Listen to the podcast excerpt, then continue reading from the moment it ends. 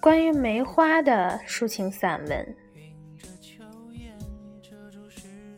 入冬，每天在家中院子里散步，我总要驻足于花圃中的梅树前，心中涌动着一份期盼，期盼一束梅花的绽放。枝头上灰色的花苞已经露出鹅黄的花骨朵。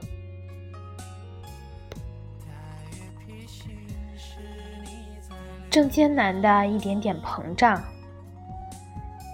就像孕妇即将临盆似的。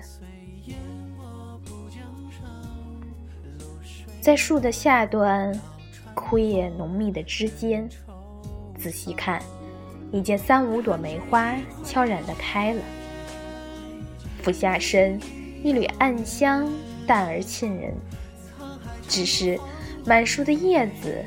虽已由绿变黄，也已转枯，但任凭寒风撕扯，还是紧紧牵附在树枝上。花能开，叶为何枯？哭了又为何不落呢？经过几天的观察和沉思，才有所醒悟。一旦进秋，已无温暖的阳光。也没有了充足的雨露，梅树只能忍痛割弃满树绿叶，独立在这冰天雪地之中，再把根更深的伸展于大地吸气地气的同时，积蓄全身的营养，喂养并孕育着那一束待开的梅花。更为了有足够的力量爆裂出一朵朵花，而枯叶的不舍树枝，正是用最后仅剩的温存，为每一朵待开的梅花遮风挡雪，尽量使其少一点消耗，省一份精力。你细瞅就会发现，每一朵花骨朵儿都偎在枯瘦的叶子的怀里。只有在梅树的最高处，有少许花苞现于枝头。正因为独自经受着风雪，所以也是开得最迟的。当满树花开的时候，一片片枯叶就会悄然而落，把一树的辉煌和灿烂呈现在人们面前，让缕缕梅香弥漫在寒风中。在百花中，我最喜梅花。是的，春天是热闹的，做桃李都好，沐浴在阳光里，感受着春风的抚慰，唱唱赞歌，享受着人们的观赏和爱慕。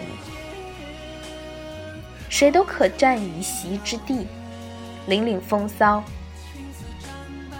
可是，在这灰暗而又凄烈的冬季。总要有花燃一份春的希望。指一条通向阳光的路。独有梅花，甘于舍弃万紫千红的春，而选择在这冰天雪地里开花。一束梅花从孕育到开放，又要经历怎样一个艰难而又漫长的过程？面临的不是一朝一夕的寒冻，而是整个冬天的冰霜和雨雪。没有温暖的阳光，没有和煦的春风，只有孤独作伴，只有寒冷相陪着。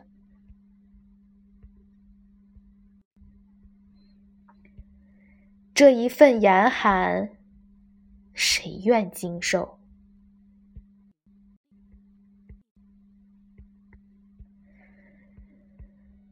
这一份寂寞，谁甘领略？这一份坚贞，谁愿持久？尤其是还要在孤独中，绽放出迎春的花来。这份责任，谁更愿承担呢？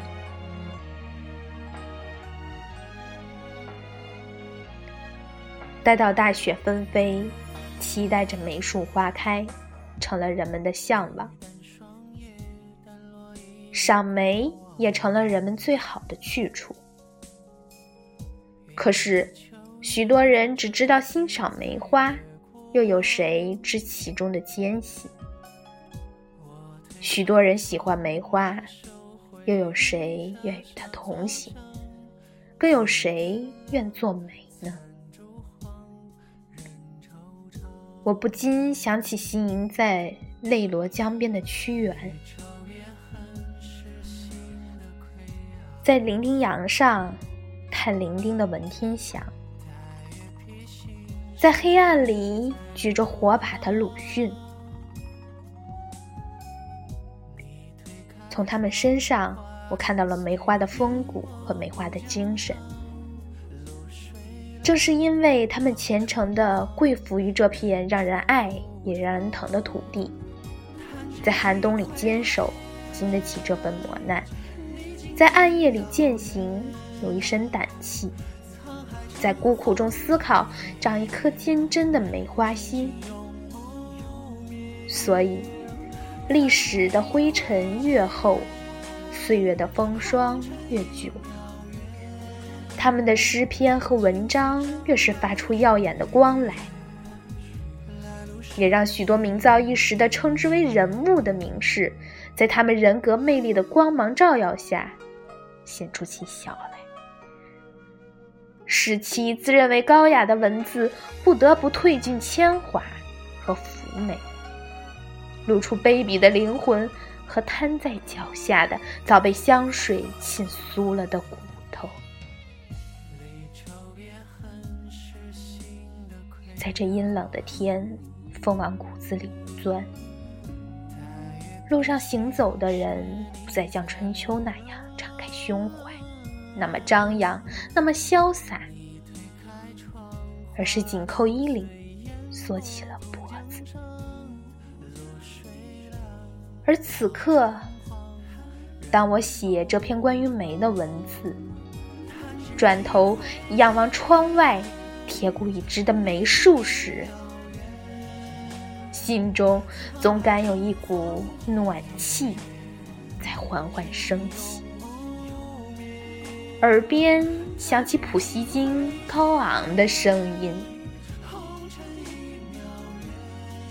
我为自己建立了一座非人工的纪念碑，在人们走向那的路径上，青草不再生长。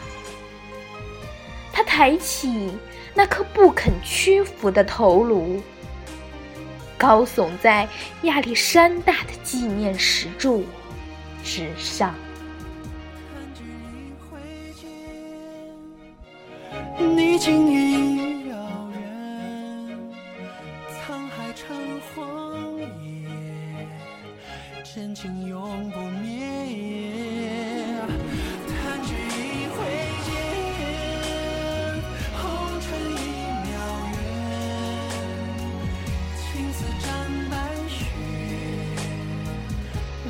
声，